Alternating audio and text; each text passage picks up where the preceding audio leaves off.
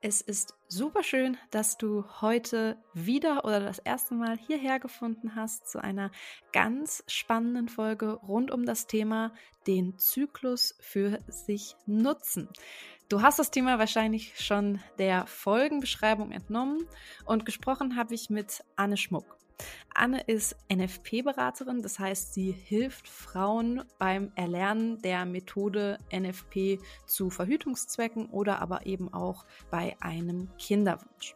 NFP, das steht für natürliche Familienplanung und äh, ist eine nicht hormonelle Verhütungsmethode, die sich eben ganz viel rund um das Beobachten und Auswerten des eigenen Zyklus dreht. Und darüber haben wir auch ja, ein ganz spannendes Gespräch geführt, wie du eben die Erkenntnisse aus dem NFP für dich nutzen kannst und das eben nicht nur zu Verhütungszwecken, sondern auch, wenn es um das Thema Gesundheit und einfach auch besseres Verständnis von und für deinen Körper geht.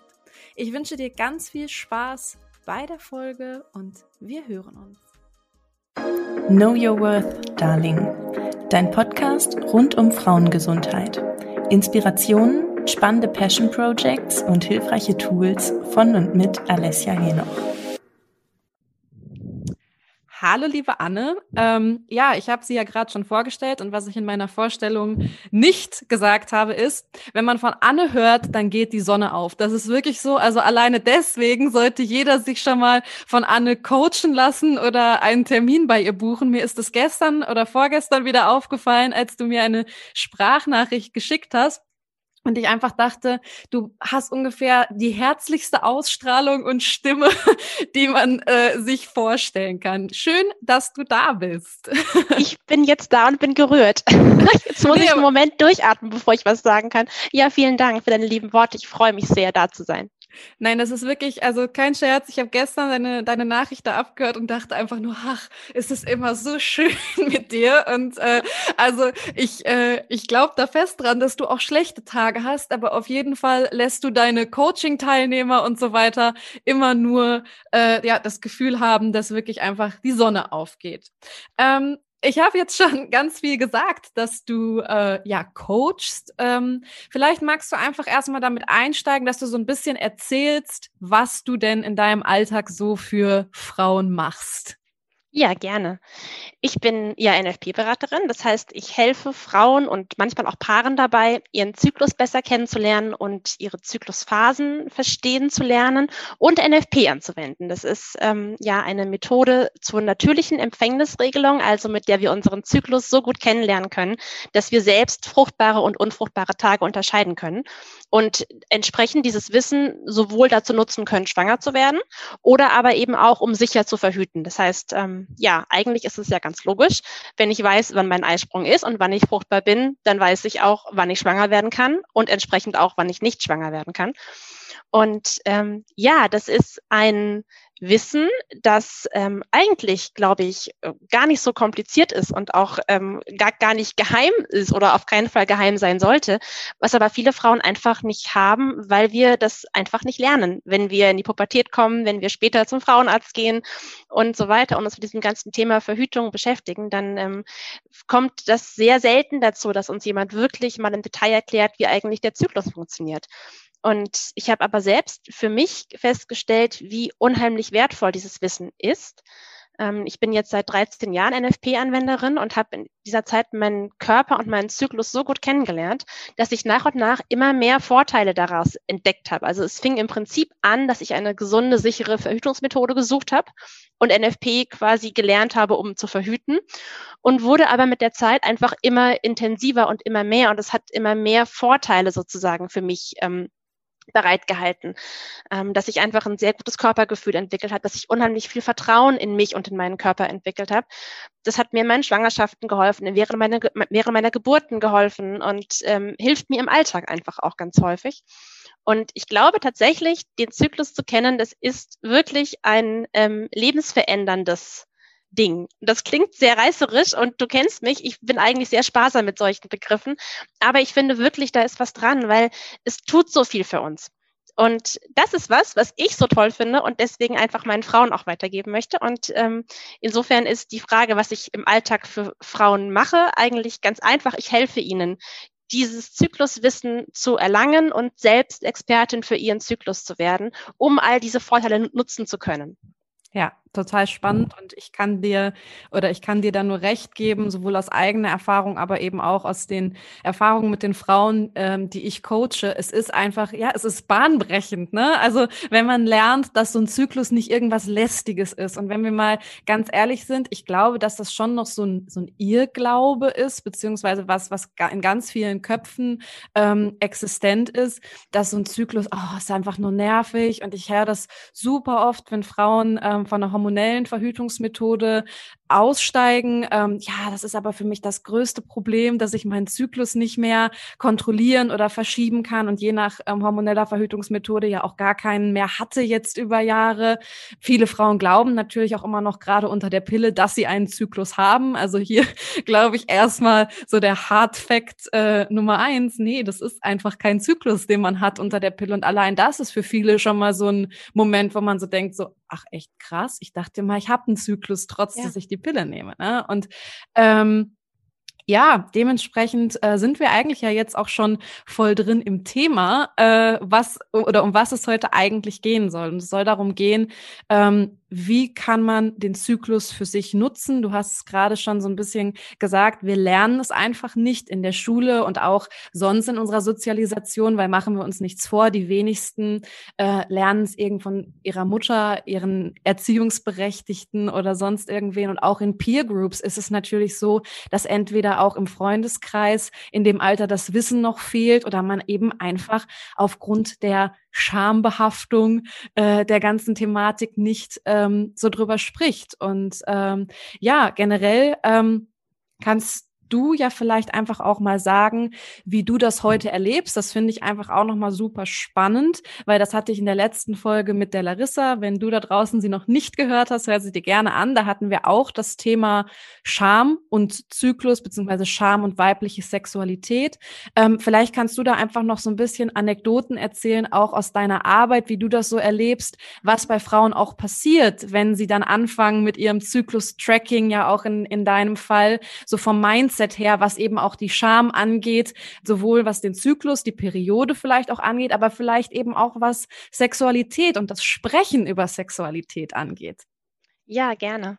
Ähm, ich glaube, weil du ja eben auch angesprochen hast, wie das, wie so wie schambehaftet eben dieses Thema ist und auch, aber das andersrum eben für viele Frauen dieses Wissen noch überhaupt nicht greifbar ist.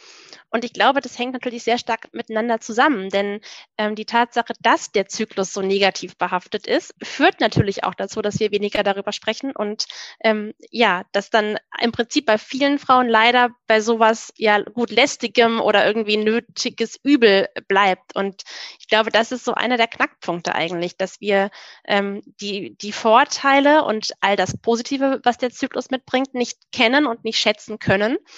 Ähm, und dadurch so ein Teufelskreis entsteht. Ne? Von man spricht, wenn dann negativ darüber und ähm, trägt damit im Prinzip selbst dazu bei, dass dieses Bild vom lästige Periode, irgendwie Menstruationsschmerzen und so, dass das eben auch weiterhin aufrechterhalten wird. Und da tun leider auch viele Ärzte und Therapeuten ähm, nichts Gutes sozusagen für uns, indem sie Menstruationsschmerzen zum Beispiel abtun oder PMS-Symptome abtun als typische Frauenprobleme, ähm, die sie faktisch nicht sind. Denn es ist in den seltensten Fällen von der Natur aus so vorgesehen, dass wir Schmerzen haben oder negative Symptome haben, sondern es sind im Prinzip immer Symptome und Ausdrucksweisen unseres Körpers dafür, dass irgendwas nicht stimmt. Und ich glaube, auch das ist so ein Punkt, ähm, den wir wirklich als wichtig ansehen müssen und uns darüber Gedanken machen können, dass unsere Zyklussymptome Symptome sind für Baustellen im Körper die wir lösen dürfen oder an denen wir anfangen können zu arbeiten, wenn wir sie erstmal sehen und erstmal diese Symptome auch als wichtig nehmen und nicht so abtun nach dem Motto, naja, Periodenschmerzen hat jede Frau, da muss man halt durch ähm, oder ein bisschen PMS muss man halt aushalten. Das ist in aller Regel nicht so. Man kann meistens tatsächlich was tun, wenn man anfängt, die Ursachen zu suchen. Nur dazu braucht man eben Verständnis bei seinem Gegenüber. Also jemanden, der sagt, okay, das klingt für mich eigentlich nicht normal.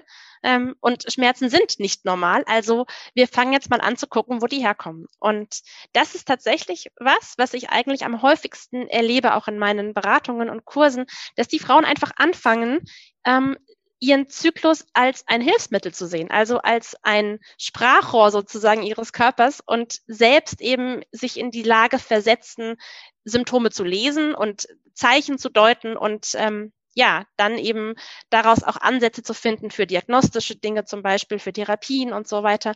Und das eröffnet so eine ganz neue Welt, glaube ich, weil man nämlich dann anfängt, sich selbst auch als kompetent zu empfinden für seine eigene Gesundheit. Und ich glaube, das ist eigentlich was total Wichtiges, denn wir leben in einem Gesundheitssystem, das sehr stark spezialisiert ist, was toll ist, weil wir da ganz viel Fortschritt natürlich draus gewinnen, was aber oft dazu führt, dass wir so ein bisschen den Blick verlieren für die Zusammenhänge, für die ganzheitlichen Zusammenhänge im Körper. Also wir doktern an Symptom eins rum, das wird vielleicht besser, aber Symptom zwei bis fünf verschlimmern sich und Symptom sechs kommt neu dazu und hinterher hat man eigentlich nichts gewonnen, sondern das Problem nur verschoben. Und ähm, der Zyklus ist aber ein so komplexer Prozess, dass der unheimlich gut diese ganzheitlichen Zusammenhänge widerspiegelt, beziehungsweise ähm, sich Auswirkungen im Zyklus ähm, ganz gut lesen lassen, eben als Ausdruck für Fehler in diesem ganzheitlichen System. Deswegen ist der Zyklus einfach ein gutes Alarmsignal.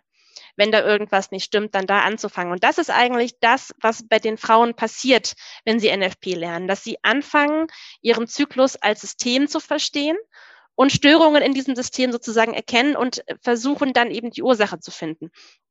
Und ähm, ja, das ist äh, das zusammen mit diesem Mindset, einfach Freude an seinem Zyklus zu haben. Das ist für mich eigentlich mit das Schönste. Wenn ich irgendwie der ersten Kurseinheit besprechen wir den Zyklus sehr ausführlich und ich erkläre, welche Hormone da zugange sind und was die alles so machen und so. Und dann ist bei ganz vielen Frauen die Reaktion, dass auf einmal so ein Strahlen über das Gesicht geht und ich richtig sehe, wie im Kopf so Birnen angehen und Zusammenhänge sich irgendwie schließen und herstellen ähm, zwischen all den Dingen, die man schon mal so irgendwie gehört hat und Begriffen, die man schon mal so gehört hat, aber die halt keinen Sinn ergeben gegeben haben. Und das ist eigentlich ähm, ja somit das Schönste in der NFP-Beratung, zu sehen, wie solche Kreise sich schließen und Frauen plötzlich Dinge verstehen über ihren Zyklus und aus diesem Wissen heraus dann eben auch Sachen ändern können. Ja, total spannend, was du alles schon gesagt hast. Ähm, bin ich erneut 100 Prozent bei dir und du hast es eben auch schon mal so schön angesprochen. Ich glaube halt, dass diese Geschichte zusätzlich natürlich ähm, mit der Schambehaftung, die ja gerade beim Zyklus kommt, ja in allen Bereichen, was unsere Körperlichkeit angeht, so ist. Ähm, das heißt, in der klassischen Schulmedizin sind wir einfach verdammt gut in sowas wie Notfallmedizin. Ne? Also wir sind super im Arme wieder annähen und Ohren transplantieren und wir können, wow, wir können wahnsinnige Dinge eben gerade in dieser Geschichte, ne, eben Notfallmedizin ziehen. Das Thema aber gesund machen das ist halt leider ähm, in der klassischen Schulmedizin doch sehr, sehr vernachlässigt. Und ich glaube, weil wir das auch so in unser Mindset integriert haben, dass ja hauptsächlich eine Symptombehandlung stattfindet. Das heißt, ich habe Kopfschmerzen und ich kriege eine Ibuprofen. Ich habe Rückenschmerzen, ich gehe zum Orthopäden und der spritzt mir was. Das ist ja unser Gesamtmindset, was wir lernen. Und ich finde, wenn wir in die Gynäkologie schauen, ist es da mit am schlimmsten, weil da ist es eben so, ich habe Akne, ich bekomme die Pille. Ich habe Migräne, Migräne, ich bekomme die Pille. Und ähm, dadurch geht uns natürlich vom Mindset auch so dieses ganze Verständnis und Verhältnis zum, zum Körper ähm, verloren. Und ich finde, ähm, ich denke, so wird die Folge nachher heißen. Ich habe es mir aufgeschrieben. Der Zyklus als Sprachrohr des Körpers finde ich einfach total geil, weil genau das ist es nämlich, weil das ähm, ist ja auch das, was ich immer predige. Jedes Symptom ist eigentlich Ausdruck von etwas. Und das muss eben nicht sein, dass es wirklich ähm, ja auch an, an der Stelle gerade ein mhm. Problem gibt, sondern der Körper sagt einfach, einfach irgendwo zu Nein. Und dementsprechend kann natürlich auch, du hast es schon gesagt, eine Störung im Hormonhaushalt sich dann in einem Symptom wie PMS niederschlagen. Es kann natürlich aber auch sein, dass irgendwie verborgene Stressoren ähm, dann PMS machen oder eine Verschiebung des Eisprungs oder was auch immer. Ich meine, das ist ja eh immer noch so eins, finde ich, der coolsten Sachen unseres Körpers, ähm, dass wir theoretisch das reproduktive System einfach einstellen können, wenn mhm. wir Stress haben. Ja, das geht halt eigentlich bei nichts anderem im, im Körper und der Körper sagt einfach, nee, auf Reproduktion habe ich keinen Bock, wenn du weiterhin so gestresst bist. Und mhm. trotzdem laufen natürlich super viele Frauen mit einem Kinderwunsch rum in einer Welt, die so voll ist von Stressoren, so voll ist von Symptombehandlung und nicht Symptom- oder Ursachenverständnis. Und ähm, ja, deswegen ist es einfach so cool, dass es so ein einfaches, so ein mächtiges Tool gibt, weil ähm, kurzes Verraten äh, des, des besten Facts überhaupt ist kostenlos. Ja, also sein Zyklus beobachten ist kostenlos. Ja. ja, das stimmt. Ja. Ja, okay. Ähm, das war schon mal ja ein sehr, sehr guter Einstieg. Ähm, lass uns doch mal noch mal ein bisschen tiefer direkt reingehen in dieses Thema Zyklus und Gesundheit. Ähm, was können wir denn alles ablesen an unserem Zyklus? Vielleicht muss ja jetzt auch nicht 100 äh, Dinge aufzählen, aber vielleicht so die zwei, drei wichtigsten, ähm, was du so aus deiner Erfahrung und aus deiner Arbeit sagen kannst. Was kann man zum Beispiel besonders gut ähm, durch eine Zyklusbeobachtung rausfinden oder wo kann man besonders gut dann äh, sich Hilfe schaffen?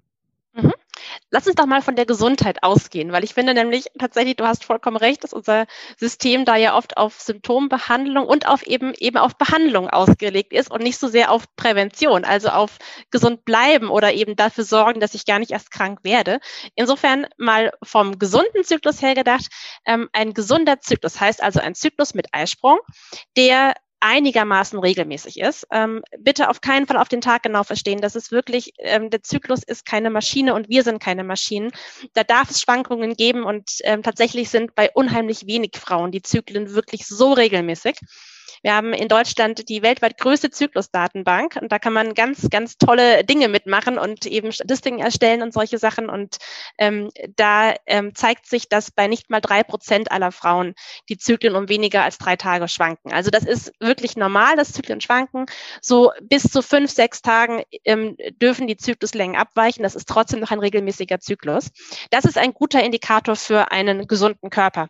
Wenn der Körper nämlich schafft, den Zyklus einigermaßen regelmäßig zu machen, und einen Eisprung ähm, stattfinden zu lassen, ist schon mal ganz, ganz, ganz viel geschafft weil, wie du eben selber gesagt hast, John, ähm, die, das hormonelle System im Prinzip ist nach Hierarchien im Körper untergliedert. Das heißt also, es finden zuallererst mal die lebensnotwendigen Prozesse statt und dann sozusagen der Reihe nach sind eben die anderen hormonellen Regelkreise dran. Und wenn zum Beispiel die Stresssensoren zu hoch sind, wenn zu viele Stresshormone im Körper sind, dann bleiben weniger Kapazitäten übrig für die Sexualhormone und dann ist der Zyklus hinten dran sozusagen gestört.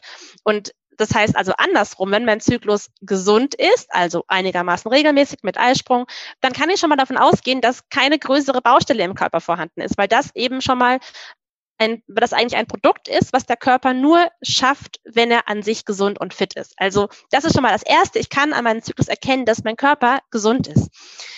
Ähm, und dann natürlich kann ich ein Auge darauf haben, wenn sich Zyklusstörungen ergeben. Das bedeutet also zum Beispiel, wenn sich der Eisprung verspätet. Wenn ich also plötzlich spätere Eisprünge, also eine längere Eireifungsphase, das ist also die Phase von der Menstruation bis zum Eisprung, wenn die sich verlängert und der Eisprung in Folge daraus eben später kommt, ähm, dann kann ich daraus ablesen, dass es in meinem Körper irgendetwas gibt, was die Eireifung drückt.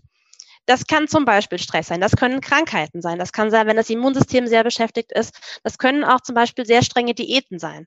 Wenn mein Körper das Gefühl hat, im Prinzip in einer Hungersnot zu leben, was ja faktisch für den Körper der Fall ist, wenn ich eine Diät mache, dann ähm, ist das auch ein Zeitpunkt, der zum Schwangerwerden überhaupt nicht geeignet wäre. Das heißt, auch dann drückt der Körper im Prinzip die, Re die Reproduktion und ähm, stoppt den Eisprung und die Eireifung.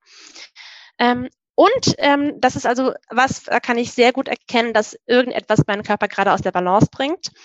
Ähm, und dann ist wichtig, dass die Phase nach dem Eisprung, also vom Eisprung an bis zur nächsten Periode, dass die ausreichend lang ist. Und das heißt mindestens zehn Tage lang. Das heißt, ähm, das ist die Zeit, in der sich eine Eizelle, wenn sie befruchtet worden ist, dann einnisten könnte. Das heißt, sie würde dann in die Gebärmutter wandern und sich dann dort einnisten und braucht dafür mindestens zehn Tage. Deswegen muss diese Zeit bis zur nächsten Periode mindestens zehn Tage lang sein, damit die Einnistung funktioniert.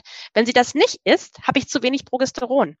Denn das ist das Hormon, was dafür sorgt, dass diese Phase eben mindestens zehn Tage andauert. Bei vielen Frauen so zwölf bis 14 Tage ungefähr. Und wenn die eben kürzer ist als zehn Tage, habe ich wahrscheinlich einen Progesteronmangel. Auch das kann ich an der Zykluskurve gut erkennen. Ähm, es lassen sich Hinweise auf Schilddrüsenstörungen an der Kurve erkennen. Zum Beispiel, wenn ich sehr, sehr tiefe Temperaturen habe beispielsweise, ist das ein ähm, Anzeichen zumindest dafür, dass eine Schilddrüsenunterfunktion vorliegen könnte. Auch Hashimoto kann man unter Umständen an der Zykluskurve erkennen.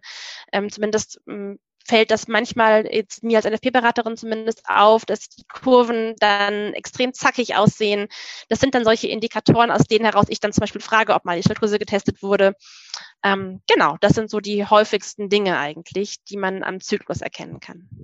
Ja, super spannend. Und da hast du ja auf jeden Fall einiges schon abgearbeitet von den Dingen, die ich auch immer regelmäßig in meinen Workshops predige. Und ich finde einfach an dieser Stelle ähm, auf Thema Progesteron und Krankheiten würde ich gleich gerne auch nochmal eingehen.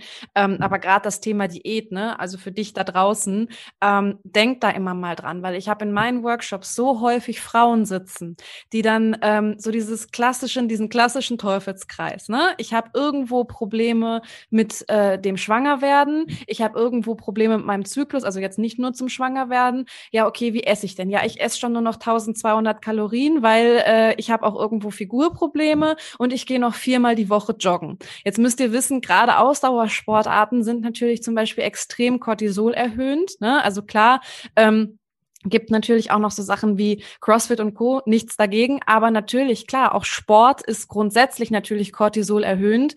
Ähm, wenn ich aber natürlich in so einer Kurve gefangen bin, dass ich irgendwo, ich sage jetzt mal so, eine Verschiebung bei meinem Body Image zum Beispiel habe. Das heißt, ich habe grundsätzlich da eine Mindset-Problematik. Dann behandle ich die in Anführungszeichen mit einer ziemlich krassen Diät und mache obendrauf noch eine Menge Sport. Ja, dann ist euer Körper ständig unter Stress und ständig in der Hungersnot drin, was wieder zusätzlich Stress bedeutet. Und dann kann fast kein gesunder Zyklus stattfinden. Und das finde ich zum Beispiel auch immer super wichtig zu verstehen. Ähm, jetzt hast du schon gerade gesagt, ähm, über Zykluslängen und so weiter. Und äh, das ist zum Beispiel auch was, was ich von Anne ja gelernt habe, weil ähm, das war mir natürlich so auch bewusst, aber wir haben da ja nochmal im äh, Kern drüber gesprochen. Du hast es eben gesagt, zum Beispiel die Länge der progesteronlastigen Zyklusphase, also quasi der zweiten Phase unseres Zykluses.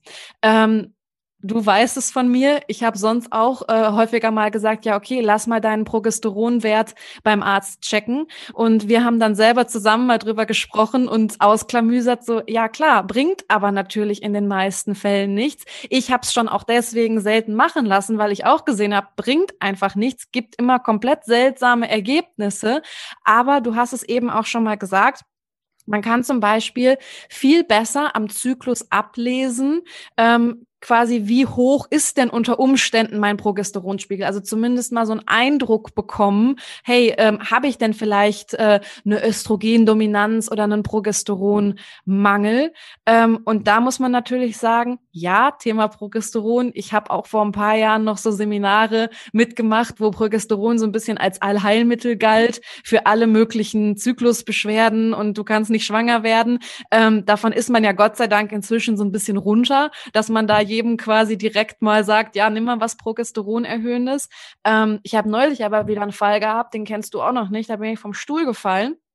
Ähm, eine Klientin von mir, die aufgrund Pilleabsetzens entsprechende Probleme hatte.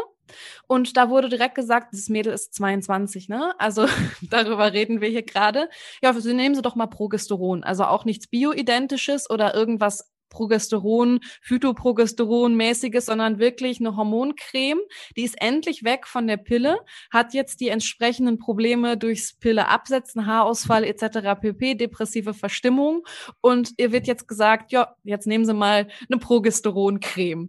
Ähm, aber vielleicht können wir ja generell auch noch mal was dazu sagen, so zum Thema Zyklusphasen, Östrogen, Progesteron. Wofür kann was ein Anzeichen sein? Also für dich da draußen bitte jetzt nicht losrennen können und sagen, ah ja, ich glaube mal das, sondern das ist natürlich immer mit ähm, ja genauer Beobachtung und im Zweifel eben auch Rücksprache mit einem Experten, einer Expertin ähm, versehen. Aber ähm, lass uns doch noch mal sprechen über so klassische Frauenkrankheiten und mit welchen Zyklusphasen die zusammenhängen könnten. Genau. Mhm. Okay. Ähm, vielleicht vorweg noch ein Wort zu den Progesterontests, weil du, die gerade angesprochen hast. Die können ja schon sehr sinnvoll sein, nur die müssen zum richtigen Zeitpunkt gemacht werden. das ist halt das, der Grund, warum sie oft dann nicht sinnvoll sind, ähm, weil die eben sehr standardisiert oft an, an Tag 21 im Zyklus durchgeführt werden, weil in einem ähm, irgendwie künstlich konstruierten Bilderbuchzyklus der Eisprung an Tag 14 stattfindet und dann ungefähr eine Woche danach, Tag 21 ist und dann eben genügend Progesteron im Körper vorhanden ist, um das zu messen, um mit den Referenzwerten zu vergleichen. Das haut aber natürlich nur hin, wenn mein Zyklus eben auch ungefähr an Tag, äh, mein Eisprung an Tag 14 stattfindet. Und wenn eben nicht, weil ich einen längeren Zyklus habe oder einen kürzeren Zyklus und einen früheren oder späteren Eisprung, dann muss auch der Zeitpunkt für diesen Progesterontest angepasst werden. Sonst ist der nämlich einfach null aussagekräftig. Denn wenn ich vor dem Eisprung Progesteron bestimme, dann ist natürlich das Ergebnis gleich, also ein, ein sehr schlechtes. Das heißt, da habe ich einen Progesteronmangel diagnostiziert bekommen, den ich faktisch vielleicht gar nicht habe, einfach weil der Zeitpunkt falsch war. Insofern, das ist einfach wichtig. Und da ist eben das Zyklus-Tracken und Beobachten auch total wertvoll, um so einen Zeitpunkt dann auch wirklich bestimmen zu können, wann es Sinn macht, sich testen zu lassen zum Beispiel. Und ähm, genau, ja, Östrogen und Progesteron sind eben die beiden Sexualhormone, die unseren Zyklus dominieren. Und zwar tun sie das abwechselnd. Das Östrogen ist in der ersten Zyklusphase vorherrschend während der Eireifung. Also zu Beginn des neuen Zyklus ähm, fangen in unseren Eierstöcken die Eibläschen an, sich zu entwickeln und sich auf den Eisprung vorzubereiten. Das heißt, die wachsen, die entwickeln sich und die produzieren Östrogene. Und diese Östrogene verteilen sich über die Blutbahn im ganzen Körper und wirken auf ganz unterschiedliche Organe und Dinge in unserem Körper. Die sorgen dafür, dass sich die Gebärmutterschleimhaut neu aufbaut, die ja bei der Menstruation wieder abgestoßen wurde, die ist wieder neu aufgebaut. Und die sorgen auch dafür, dass sich der Zervixschleim verändert, also ein Sekret, das in den Drüsen im Gebärmutterhals produziert wird und ähm, was dafür sorgt, dass wir überhaupt schwanger werden können, weil es nämlich den sauren pH-Wert der Scheide etwas spermienfreundlicher macht, sodass Spermien dann in unserem Körper überleben können und auf den Eisprung warten und die Eizelle befruchten können. Ähm, es wirkt auf, der, auf den Muttermund, der sich öffnet und es wirkt auch auf Haut, auf Haare, auf Libido, auf unsere Laune, auf unsere Energie. Also es ist im Prinzip das Hormon, was für Entwicklung und Erwachen steht. Und ähm, so ein bisschen ähnlich wie im Frühling dafür sorgt, dass wir uns, ähm, ja, dass alles in uns sozusagen aufbricht. Also wir neu erblühen, uns eben auf den Eisprung vorbereiten. Meistens hat man, haben wir da gute Laune, sind irgendwie sehr, ähm, ja, motiviert, Dinge auszuprobieren, haben Lust auf Gesellschaft, haben Lust rauszugehen und, ähm, ja, sind dann, je näher der Eisprung rückt, ähm, umso energiegeladener und fühlen uns meistens auch sehr wohl in unserem Körper. Ähm, das alles haben wir dem Östrogen zu verdanken. Und das erreicht eben seinen Höhepunkt ganz kurz vor dem Eisprung. Das ist so der Moment, wo wir eben ja so richtig strahlen von innen, ähm, wo es ähm, sinnvoll ist, schwierige Verhandlungen zu führen, Gehaltsverhandlungen, Be Bewerbungsgespräche, Vorträge zu halten, weil wir einfach sehr selbstbewusst sind, sehr überzeugend auch auftreten können und uns einfach mit uns selbst wohlfühlen. Und anschließend dann ähm, findet der Eisprung statt und die Progesteronphase beginnt. Das ist dann die zweite Zyklusphase, in der der Östrogenpegel absinkt und dafür das Progesteron jetzt im Körper dominiert. Und das Progesteron ist im Prinzip das Hormon, was für viele Frauen eher so ein bisschen die dunklere Seite ihres Zyklus ähm, ausdrückt ich glaube, dass das auch vielleicht ein bisschen ähm, ein Verständnisproblem ist oder dass man das auch umdeuten kann und auch darin Qualitäten für sich entdecken kann. Das Progesteron ist eigentlich das Hormon, was unseren Schlaf unterstützt, was uns ein bisschen ruhiger werden lässt, was so Ruhe und Rückzug auch fördert, weil das ja für den Körper die Phase ist, in der er sich auf eine mögliche Schwangerschaft vorbereitet. Das heißt, nach dem Eisprung ähm, geht unser Körper davon aus, wir könnten schwanger sein und bereitet sowohl unseren Körper als auch unseren, unseren Geist im Prinzip darauf vor. Das heißt, in der Gebärmutter wird die aufgebaute Schleimhaut nochmal angereichert mit Nährstoffen. Der Muttermund verschließt sich wieder, damit jetzt keine Bakterien mehr eindringen können, damit eben dieses beginnende Leben wirklich optimal geschützt ist.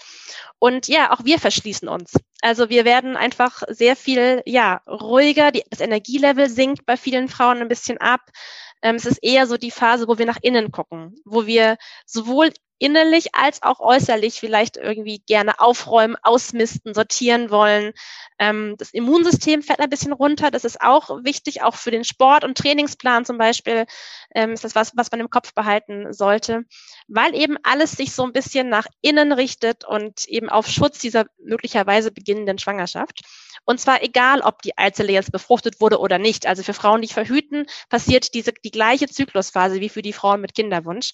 Denn unser Körper weiß erstmal noch nicht, ob diese Eizelle jetzt befruchtet wurde oder eben nicht.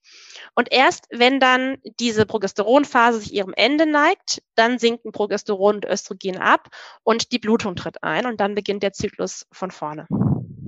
Ja, super, super, super spannend. Und da kommen wir, glaube ich, auch jetzt an erneut den Kern des Problems. Wir haben das nie gelernt. Mhm. Und du hast es jetzt gerade schon gesagt, auch so Thema ähm, des Falschdeutens. Es fängt, wie gesagt, das haben wir ganz zu Anfang schon mal äh, aufgegriffen, dass viele ja überhaupt ihren Zyklus als lästig empfinden. Und jetzt wisst ihr da draußen beim Zuhören, weißt du da draußen, vielleicht dann eben auch, beziehungsweise kannst einen Schritt weiter denken, warum wir dann manchmal einfach aber auch Phasen haben, in denen wir so überfordert sind. Denn wir haben das nie gelernt. Wir haben nie gelernt, gelernt, Acht zu geben auf uns, sowieso schon mal nicht. Ja, wir leben so in dieser Hustle-Harder-Gesellschaft. Also auf uns Acht geben ist irgendwie ähm, ja einfach fast ein neues Konzept, was halt Gott sei Dank immer mehr in den Vordergrund rückt, aber ähm, einfach noch nicht so internalisiert ist. Und äh, keiner, also mir hat es zumindest keiner gesagt, hat jemals mit mir darüber gesprochen in ähm, ja meiner Evolution, in meinem Aufwachsen, dass diese verschiedenen Zyklusphasen eben völlig normal sind und auch für dich nutzbar. Das heißt, man hört, wenn dann als Frau immer nur, ah, bist wieder so zickig, hast wieder deine Tage. So, das ist das Einzige. Und das ist ja auch wieder das Thema. Das ist das Einzige, was wir für ähm, oder über unseren Zyklus so richtig wahrnehmen. So, und dann missinterpretieren wir natürlich wahrscheinlich auch das ein oder andere Signal. Und ich finde, du hast gerade was ganz Spannendes gesagt. Gerade so zum Eisprung hin sind wir natürlich auch mega geil drauf und haben die Energie des Jahrtausends. Und ich kenne das von mir auf jeden Fall, was natürlich die Gefahr ist, oder wo man natürlich auch immer dann so ein bisschen schauen muss. Dann packt man sich wahrscheinlich die Woche drauf, dann auch noch den Terminkalender voll, wenn man denkt, geil, kann ewig so weitergehen, ne? Fünfmal die Woche Sport und und ich bin noch super in Form und dann in der nächsten Woche kriegt man so den Totalausfall und denkt sich, was ist denn mit mir los? Und das geht natürlich dann immer noch weiter in diesen Teufelskreis, dass man wieder so diese Bestätigung hat von, oh, ich kriege halt auch echt gar nichts hin und das wird dann noch unterstützt vom eben Hormon Progesteron, was sich dann eben auch ähm, damit beschäftigt oder womit wir uns dann beschäftigen mit dieser nach Innenkehr. Ne? Also wir sind dann vielleicht einfach auch noch mal ein bisschen empfänglicher für negative Glauben Glaubenssätze, die wir uns so zuspielen. Und äh, ja, es ist einfach total spannend, was man ändern kann, auch für sich und sein Wohlbefinden, wenn man lernt, den Zyklus wirklich für sich zu nutzen und nicht so als, als Gegner zu mhm, sehen. Total. Und ich glaube, das ist echt ein ganz kleiner eigentlich, aber extrem feiner Unterschied. Ähm, ob wir eben den Zyklus als Last und als ja, Belastung empfinden oder eben positiv da sozusagen auch was draus ziehen können, was, was uns dann stärkt, was uns im Alltag hilft und so. Ähm, denn es ist ja letztlich der gleiche Zyklus. Es ist nur unsere Einstellung dazu, die sich ändert. Und ähm, ja, hat aber, glaube ich, wirklich total weitreichende Konsequenzen, weil ähm, das letztlich auch dazu führt, dass wir viel mehr Selbstakzeptanz und Selbstliebe hinterher auch ähm, an den Tag legen können, wenn wir eben nicht mehr verzweifeln und überfordert sind, weil wir jetzt auf einmal seltsam drauf sind, sondern wenn wir verstanden haben, dass es ein ganz normaler und zyklischer Prozess ist und dass auf dieses sich eher ein bisschen weniger energiegeladen fühlen, auch wieder die nächste Energiehochphase kommen wird. Das hilft, glaube ich, total dabei, mit sich selbst geduldig zu bleiben und sich eben auch nicht zu überfordern, indem man diese Zyklusphasen eben von vornherein dann irgendwann schon so gut kennt, dass man sie einplanen kann und dann weiß, okay, in der nächsten Woche lade ich mir weniger Termine äh, auf und äh, gucke, dass ich ein paar bisschen mehr zu Hause sein kann und ein bisschen mehr Ruhe für mich habe. Ich weiß ja, dass sich das lohnt, weil ich nämlich in zwei Wochen, wenn ich wieder in der Reifungsphase bin, das doppelt und dreifach wieder aufholen kann sozusagen. Und das ist natürlich im Alltag oft auch nicht so leicht umzusetzen, weil unsere Arbeitsgesellschaft da natürlich auch wenig ähm, Rücksicht drauf nimmt. Und auch das ist, glaube ich, einfach ähm, so ein historisch gewachsenes Ding, dass unsere Welt, ähm, so fies das vielleicht klingt, letztlich von Männern für Männer gemacht ist und dass wir als Frauen ähm, da unheimlich gut auf uns gucken müssen, dass wir unseren Platz finden und zwar nicht immer nur, indem wir uns den Männern anpassen und versuchen genauso leistungsstark zu sein, ähm, wie das Männer sein mögen. Und ähm, das zieht sich in ganz vielen Bereichen weiter. Das geht, ist bei Sporttrainingsplänen eben häufig so, dass halt die für Männer gemacht sind, die eben nicht diese zyklischen hormonellen Veränderungen haben und die für Frauen halt oft eigentlich nicht so gut passen. Das ist bei Ernährungsplänen der Fall, bei Diätplänen. Das äh, ist einfach ein ganz ähm, großes Thema. Und ähm, ja, ähm, ich habe das Glück, dass ich selbstständig bin und insofern meine Arbeit auch so verteilen kann, wie das zu mir und meinem, meinem Energiebefinden im Zyklus passt.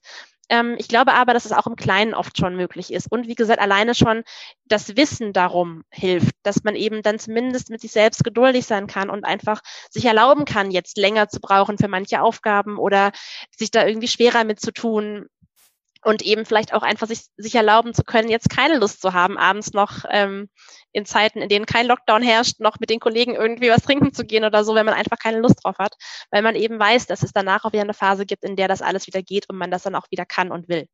Ja, auf jeden Fall. Also du hast es ja gerade schon gesagt, da ist Wissen wirklich Macht. Ne? Und wenn du auch nicht die Möglichkeit hast, das in deinen Arbeitsalltag einzubringen oder du hast Familie oder was auch immer, die gewisse Erfordernisse an dich hat, kannst du es, wie du es so schön gesagt hast, im Kleinen ja planen. Und man spricht auch in der äh, KPNI, also in der klinischen Psychoneuroimmunologie, immer vom Deep Learning, ähm, was Krankheiten angeht zum Beispiel. Das heißt, alleine das Verständnis davon, woher kommt ein Symptom in diesem Falle, ähm, hilft mir häufig schon sehr sehr, sehr stark bei der Bewältigung, viel mehr als so manches Medikament das überhaupt jemals könnte. Einfach weil ich verstanden habe, ah, das kommt jetzt daher. Und so ist es natürlich beim Zyklus auch. Und ähm, ich finde es so spannend, weil man landet, egal bei was, immer wieder bei dieser, ich sag's bewusst, feministischen Diskussion. Aber ich glaube, man kann das auch nicht oft genug sagen, dass hast du auch so schön gesagt, diese Welt ist für Männer gemacht. Und das heißt jetzt nicht, dass wir alle mit äh, jeden Tag einem Demoschild durch die Straßen laufen müssen und die Fackeln rausholen und keine Ahnung was, weil ähm, das hat nie was mit Männerhass zu tun. Ich finde, so wird Feminismus ja, ja. auch immer falsch verstanden, sondern das heißt aber einfach nur, dass wir auch diese Awareness bei Männern stärken müssen dafür. Genau. Und das heißt nicht, dass wie, ich glaube ja in Indien ist das ja immer Thema, dass es Periodenurlaub gibt. Das meine ich damit nicht. Aber einfach einfach, dass du da draußen auch weißt, dass du natürlich auch bei deinem Partner das Bewusstsein dafür stärken kannst und musst, dass es einfach nicht nur ist, ah, die ist wieder schlecht drauf, weil die hat ihre Tage und ein bisschen Schokolade wird's richten, sondern dass es wirklich einfach auch heißt, so, hey, lass uns gemeinsam darauf Rücksicht nehmen, dass, keine Ahnung, kreative Aufgaben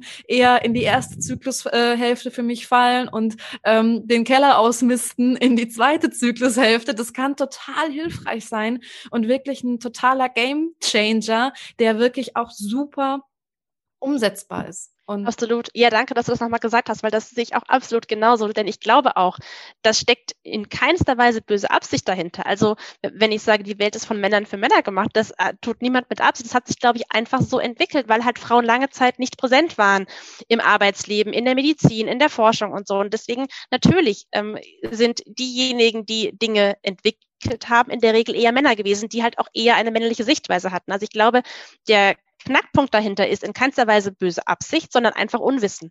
Und das ist was, was ich wirklich echt nur sagen kann. Ich erlebe so häufig ähm, Männer in den NFP-Kursen, die total interessiert sind. Die finden es super spannend. Also das ist, ähm, ich glaube, die müssen halt an den Punkt geführt werden, dass sie überhaupt erstmal dieses Themengebiet Zyklus ähm, entdecken können. Denn solange es relativ normal ist, dass alle Frauen die Pille nehmen, mal sehr überspitzt gesagt, ist es für Männer natürlich auch ähm, überhaupt nicht denkbar, dass es Alternativen gibt und dass es auch vielleicht ihren Partnerinnen besser gehen würde ohne die Pille. Ähm, und insofern glaube ich, das ist einfach was, ähm, was sich durch Unwissen ergibt und sich aber lösen lässt eben durch Wissen und ähm, wie gesagt, also ich habe da nur gute Erfahrungen mit, wirklich, dass ähm, da die Partner sehr, sehr interessiert sind, wenn sie erstmal daran geführt werden, dass sie das spannend finden. Ähm, oft, dass sie entdecken sie dann ja auch einfach eine ganze Reihe von Vorteilen für sie selbst, wie zum Beispiel mehr Libido bei ihrer Partnerin, wenn sie also erstmal gemerkt haben, zu welchen Zeiten im Zyklus ihre Freundin, ihre Frau mehr Lust auf Sex hat, dann ist natürlich auch was, was man gut nutzen kann. Ähm, und ja, also das ist ähm, Mein Mann hat so einen ganz eigenen Trick, äh, der ähm, wartet mit kritischen Dingen, die er mit mir besprechen möchte. Ja, ja, wirklich. Immer auf die Phase vor meinem Eisprung, weil er nämlich genau weiß, dann bin ich wesentlich äh, ja, zugänglicher und hört eher zu und sagt nicht irgendwie nein, wenn er auf ein Männerwochenende fahren will oder so. Also tatsächlich, ähm, insofern glaube ich, das hat für Männer auch durchaus ganz, ganz viele Vorteile und ähm, nicht nur eigennützig, sondern einfach auch, dass sie eben eine ganz neue Bindung ja auch zu ihrer Partnerin bekommen. Das ist für Paare, glaube ich, auch einfach ein total schönes Instrument, sich nochmal wirklich auch auf einer anderen Ebene zu begegnen. Und ähm, ja, oft entsteht dieses Bewusstsein dann, wenn der Kinderwunsch kommt, ähm, wenn also die Paare dann erstmal den Zyklus sozusagen ähm, in ihren Alltag einziehen lassen, weil es dann einfach darum geht zu gucken, wann kann man überhaupt schwanger werden. Ähm, und hat aber eben im Prinzip eigentlich auch ganz viele positive Auswirkungen unabhängig vom Kinderwunsch. Und insofern, ja, ich kann alle Männer da draußen und alle Frauen vor allem auch nur ermutigen, ihre Partner mit einzubeziehen, weil ich glaube, die Männer sind da offen für, die allermeisten jedenfalls. Ähm, und brauchen vielleicht einfach nur eben auch, dass man ihnen das in Ruhe erklärt. Und ähm, ja, das also ist wirklich was, glaube ich, was ganz vielen Paaren ganz, ganz viel hilft und das kann ich nur empfehlen. Ich werde diese Folge bewerben mit richtigen Life-Hacks für Männer. Also, ja. Jetzt Zuhörer werde ich wahrscheinlich nie wieder haben auf diesem Podcast. Ich habe das auch lange nicht gemerkt tatsächlich, dass er das so macht, bis es ihm mal rausgerutscht ist. Dann, dann hatte ich irgendwas mitbekommen und habe gefragt, hat er gesagt, nee, warte mal, das erzähle ich dir erst in der Woche oder so. Und dann, und dann hat er rausgerückt mit der Sprache, ja. Ja. Aber also ist doch mega. Hat, ja. ja, er hat mich gehackt eigentlich und meinen Zyklus. Aber ja. Richtig cool. Ja. ja. aber das gilt natürlich für alles, ne? Und du hast es schon gesagt, so ja, wir leben natürlich im Patriarchat immer noch. Und das heißt aber nicht, dass der Mann im Einzelnen einfach äh, schlechte Absichten dahinter hat, sondern einfach, dass es natürlich aufgrund äh, der Entwicklung unserer Gesellschaft vieles auch so gegeben ist. Und ähm, natürlich können wir auch von den Männern erwarten, dass sie irgendwo da mitwirken, aber ein erster Schritt und einfach der, ähm, also ne, ich kann mich natürlich hinstellen und erwarten, dass mein Mann sich plötzlich oder oder mein Partner sich um meinen Zyklus schert. Aber ich kann natürlich auch einfach die Initiative ergreifen und versuchen, ihn mit ins Boot zu holen. Und meine Erfahrung ist eben auch, dass die wenigsten sich davor verschließen, sondern es einfach auch total spannend finden. Und das gilt natürlich, wie du schon sagst, dann natürlich auch eben auf der partnerschaftlichen Ebene, die nochmal eine ganz andere Bindungsqualität bekommt, wenn man einfach versteht, hm, okay, also das mit der Libido, ach, das ist ja vielleicht auch abhängig davon. Und ach krass, man merkt da vielleicht Unterschiede. Und das kann man auf so viel viele Sachen ausweiten. Das finde ich einfach super, super schön. Und ähm, ja, deswegen auch noch was, wofür man dieses Tool ähm, der Zyklusbeobachtung und Kontrolle super nutzen kann. Ähm, eine Sache, die du noch am Rande angesprochen hattest, die ich aber ganz gerne trotzdem nochmal äh, aufgreifen würde, ist tatsächlich auch der Sport, weil das ist nämlich auch noch so ein Punkt. Also ja, die Frauen, die quasi auf Steroidhormonen sind, sprich die eine äh, hormonelle Verhütungsmethode benutzen, die können natürlich durchtrainieren, wie sie wollen, aber du hast es schon gesagt, auch Trainingspläne sind für Männer gemacht, wobei man eben auch weiß, dass es sogar so sein kann, dass ähm, da ist die Studienlage leider wieder etwas dünn zu, aber es gibt diese Studien, ähm, die eben auch besagen, dass wenn du als Frau deinem Zyklus entsprechend trainierst, dass das dir nicht nur leichter fällt, sondern dass das quasi, was Leistungsfähigkeit, Muskelzuwachs etc. angeht, sogar Vorteile hat. Und das heißt einfach, dass zum Beispiel die erste Zyklusphase, die, Progesto äh, die östrogendominante Zyklusphase, eher ist für sowas wie Maximalkrafttraining. Also das heißt schweres Krafttraining, wer jetzt Krafttraining macht und weniger Wiederholungen gemacht ist und die progesterondominante zweite Zyklushälfte eher für weniger Gewicht, mehr Wiederholungen. Und das das ist zum Beispiel total spannend. Und wie gesagt, da gibt es ähm, wie gesagt, Studienlage ist jetzt nicht so breit, aber wirklich auch ähm, Studien dazu, dass das sogar beim Muskelaufbau hilft. Sprich, dass du mehr Zuwachs hast, wenn du so trainierst. Und das macht auch total viel Sinn. Ähm, von, von der ähm, ja, hormonellen Zusammensetzung und wie das eben auf den Körper wirkt. Aber das weiß eben so gut auch wie keiner. Und dann kann man natürlich auch mal wieder sehen, wenn wir jetzt weggehen von, ich sag mal, maximalen Ergebnissen, ja, sondern einfach hin auch zum Wohlfühlen, beobachte es einfach mal bei dir selber, ob du so Bock hast, in Richtung deines, äh, deiner Menstruation quasi noch schwere Gewichte zu heben für zwei oder eine Wiederholung oder drei. Oder ob es dir nicht vielleicht sogar leichter fällt, Sport zu machen, wenn es eher eher so ein bisschen in ja leichteres Krafttraining und so weiter geht. Ne? Ja. Also das ist, finde ich, auch nochmal total spannend und sollte einfach immer mal wieder gesagt werden. Ja, genau. Ähm, Anne, ich habe noch eine Frage an dich. Die habe ich mir ganz am Anfang hier notiert. Ähm, die überrascht dich jetzt vielleicht auch ein bisschen. Hm. Wie finde ich einen guten Frauenarzt? Das ist witzig. Das also ich, überrascht mich gar nicht. Ja, okay. Weil die Frage, witzig, ich habe die jetzt nur gerade, bevor ich habe sie jetzt mehrmals vergessen einzuwerfen. Ich habe sie jetzt nur hier notiert gehabt und bevor ich meinen Zettel hier gleich umdrehe, die Frage kam auch mal, als ich so ein Fragentool bei Instagram gepostet habe. Und äh, ich denke, das ist eine der ja ähm, interessantesten Fragen überhaupt, weil ganz ehrlich. Ähm, einen guten Frauenarzt finden, das ist so ein bisschen wie den heiligen Gral suchen, habe ich manchmal das Gefühl. Ähm, ja, es gibt sie da draußen. Also wenn du Gynäkologe, Gynäkologin bist und dir durch Zufall zuhörst, äh, melde dich auch gerne, weil ich finde es halt total spannend, äh, da auch so ein Netzwerk aufzubauen, weil ich ja. habe tatsächlich das Problem, gerade lokal, gut, ist es gar nicht möglich, weil ich ja auch überregional ähm, eher coache, da wirklich Empfehlungen auszusprechen. Aber lass uns doch einfach mal ganz kurz über das Thema sprechen. Äh, wie finde ich einen guten guten Frauenarzt. Ja, total gerne. Natürlich. Es ist ganz einfach. Ähm, wirklich. Fragt Leute, die in diesem Bereich vernetzt sind, zum Beispiel NFP-Beraterinnen, aber auch Heilpraktikerinnen, Coaches, so wie dich. Ähm, denn im Prinzip Menschen, die mit Frauengesundheit zu tun haben, die haben mit Frauen zu tun. Und wer mit Frauen zu tun hat und denen ein bisschen zuhört, ähm, der, ähm, ja, der äh, hat dann in der Regel eigentlich Adressen, Namen von Ärzten, die er weiterempfehlen kann. Also ich bin ja hier in der Nähe von Darmstadt zum Beispiel und ich habe hier in meinem Netzwerk äh, definitiv einige Frauenärztinnen, die ich äh, gerne empfehlen kann ähm, auch Richtung Frankfurt. Und so geht es eben in anderen Regionen Deutschlands auch meinen Kolleginnen sicher. Insofern, auch wenn man kein NFP macht, kann man eine NFP-Beraterin ansprechen und fragen, ob die jemanden kennt. Man kann, wie gesagt, Heilpraktikerinnen fragen. Ähm, da würde ich einfach so ein bisschen die Augen offen halten, ob es ein Frauenzentrum gibt in der Nähe, ein Gesundheitszentrum, solche Anlaufstellen und da einfach nachfragen.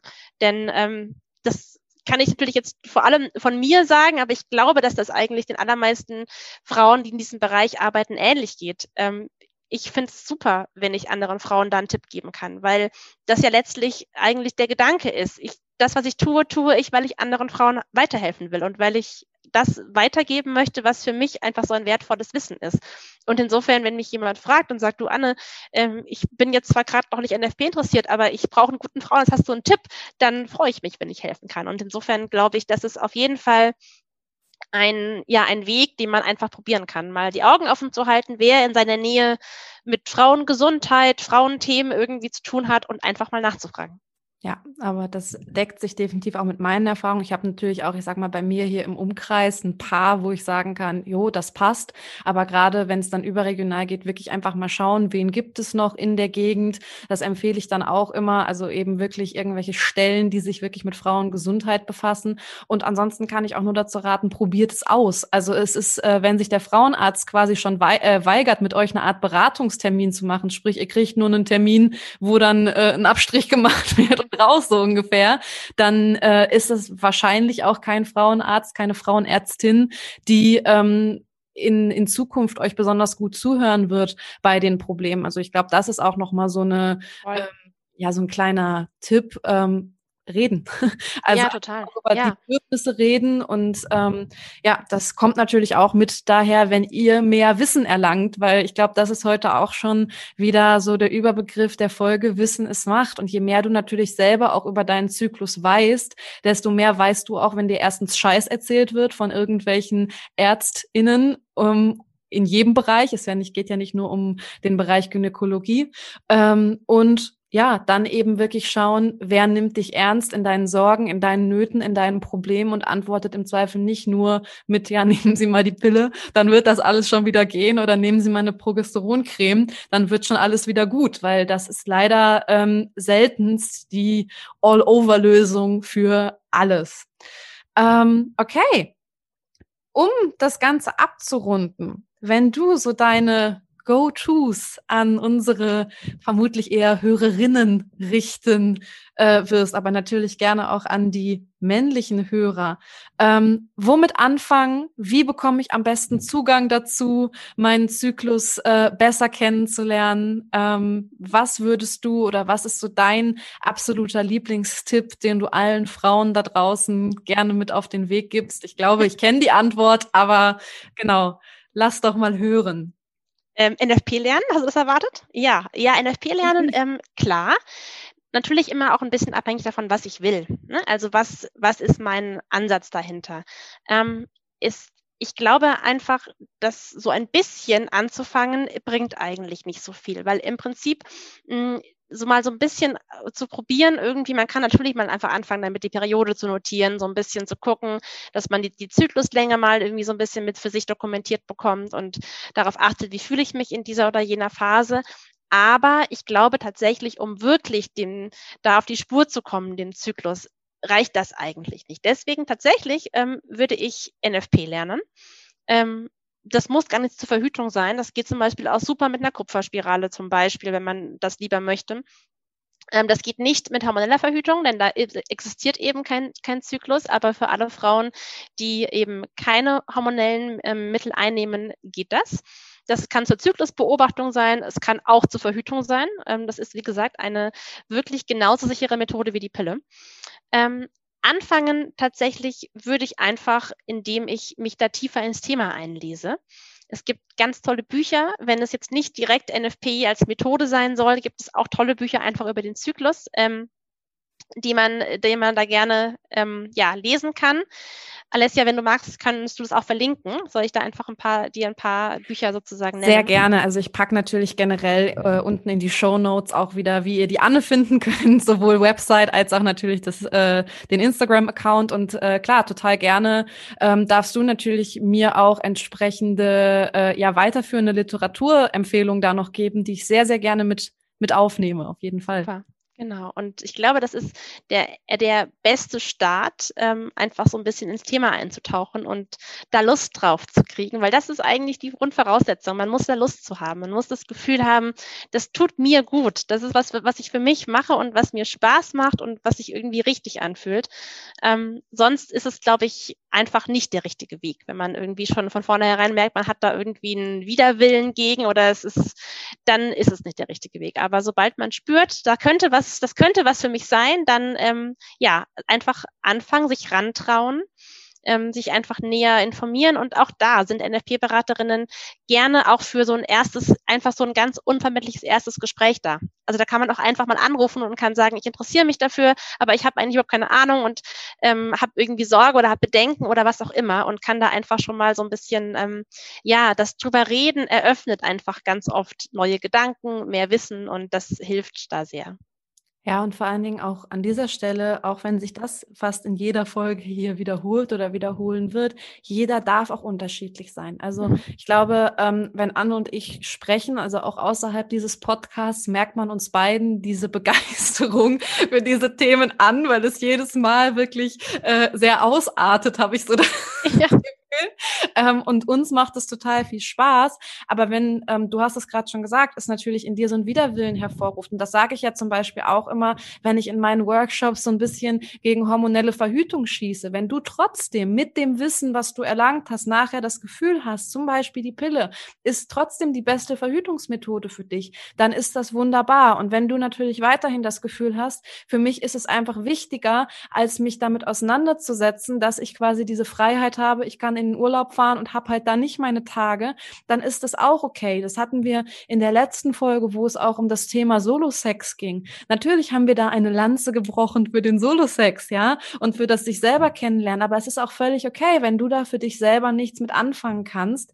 Und das gilt jetzt ja auch für das Thema den Zyklus für sich nutzen und äh, mhm. den Zyklus kennenlernen. Aber ich glaube, jeder, der heute aufmerksam zugehört hat, weiß jetzt, was das für ein mächtiges Tool mhm. sein kann für das Selbstverständnis, für das mhm. Verhältnis zu deinem Körper, weil das ist ja auch noch sowas, das haben wir fast noch gar nicht gesagt. Ähm, du weißt plötzlich so viel über dich mhm. und das gibt dir auch einfach noch mal so, also ich finde das ein total empowerndes Gefühl, dass man sich selber so gut kennt, oder? Definitiv. Ich erzähle da gerne noch eine Anekdote zu, die also mich sehr berührt hat, die aber eigentlich einen ganz ernsten Kern hat. Ähm, unter meiner ersten Geburt hat die Hebamme mich irgendwann gefragt, ob das wirklich meine erste Geburt wäre, ähm, weil sie selten Frauen erleben würde, die sich so gut mit ihrem Körper auskennen. Und ich war erstmal überrascht, weil das für mir jetzt, also natürlich ist es ja, ich hatte damals schon ähm, sieben Jahre mit NFP verhütet und dann haben wir eben den Kinderwunsch umgesetzt. Also ich hatte einfach schon eine ganze, viele Jahre ähm, NFP und Körpererfahrung und habe das gar nicht mehr als was Besonderes eigentlich wahrgenommen und ähm, habe mich dann gefreut und habe hinterher aber auch gedacht, Mensch, es ist eigentlich auch ganz schön traurig, weil es ist ja was Selbstverständliches eigentlich. Und ein Kind zu bekommen ist ja der natürlichste Prozess überhaupt, den man sich so denken kann. Und dass wir das eigentlich als Frauen auch meistern können, sollte doch eigentlich selbstverständlich sein. Und dass wir in uns das Wissen und die Fähigkeit eben auch tragen.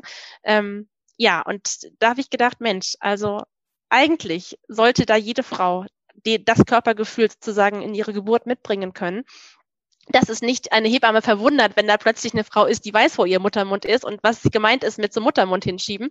Ähm, ja, deswegen, also das, glaube ich, ist wirklich einfach ein ganz mächtiges Tool. Und du hast es sehr schön gesagt, dass es deswegen trotzdem nicht für jede Frau das Richtige sein muss. Das sehe ich ganz genauso.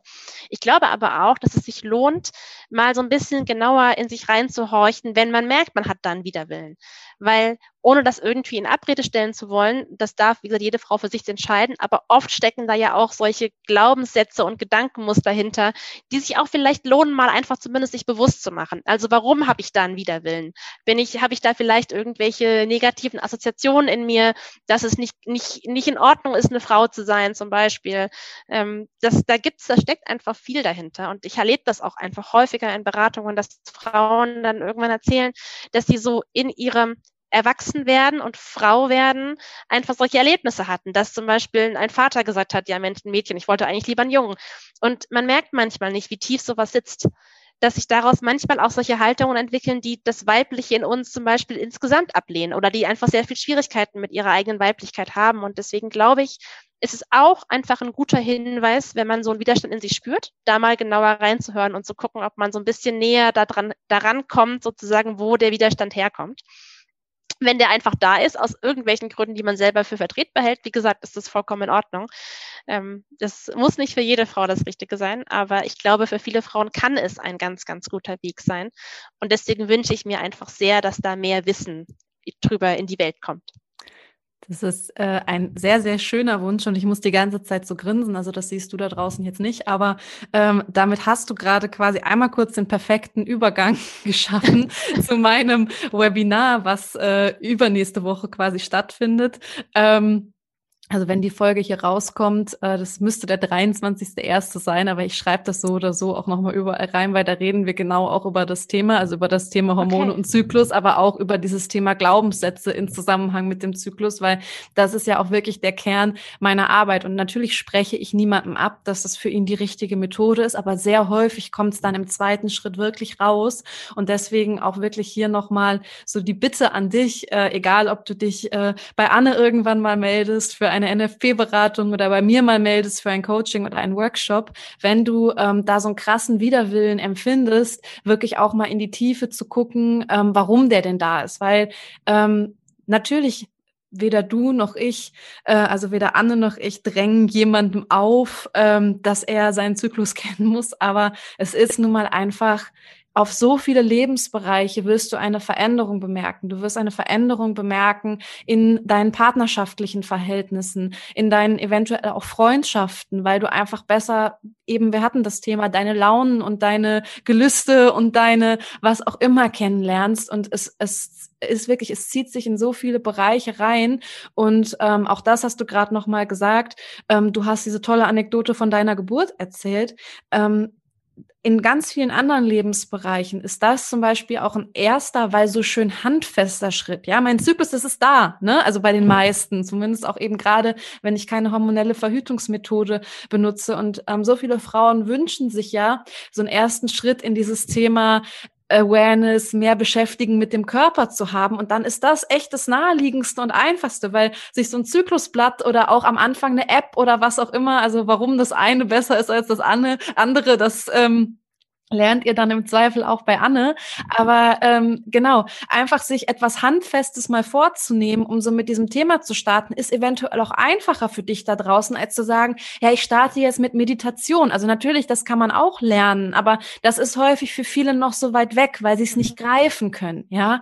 Aber seinen Zyklus zu beobachten, das ist quasi einfach wie sowas, was ich in meinem Baukasten schmeißen kann und morgen anfangen kann, so ungefähr umzusetzen. Das finde ich zum Beispiel auch einfach eine ganz ganz coole Geschichte an der ganzen Sache. Voll. Ja, ja. da muss ich als mini kleine Ergänzung einfach ähm, sagen, zum Zyklus beobachten gerne mit einer App, zum Verhüten bitte nicht.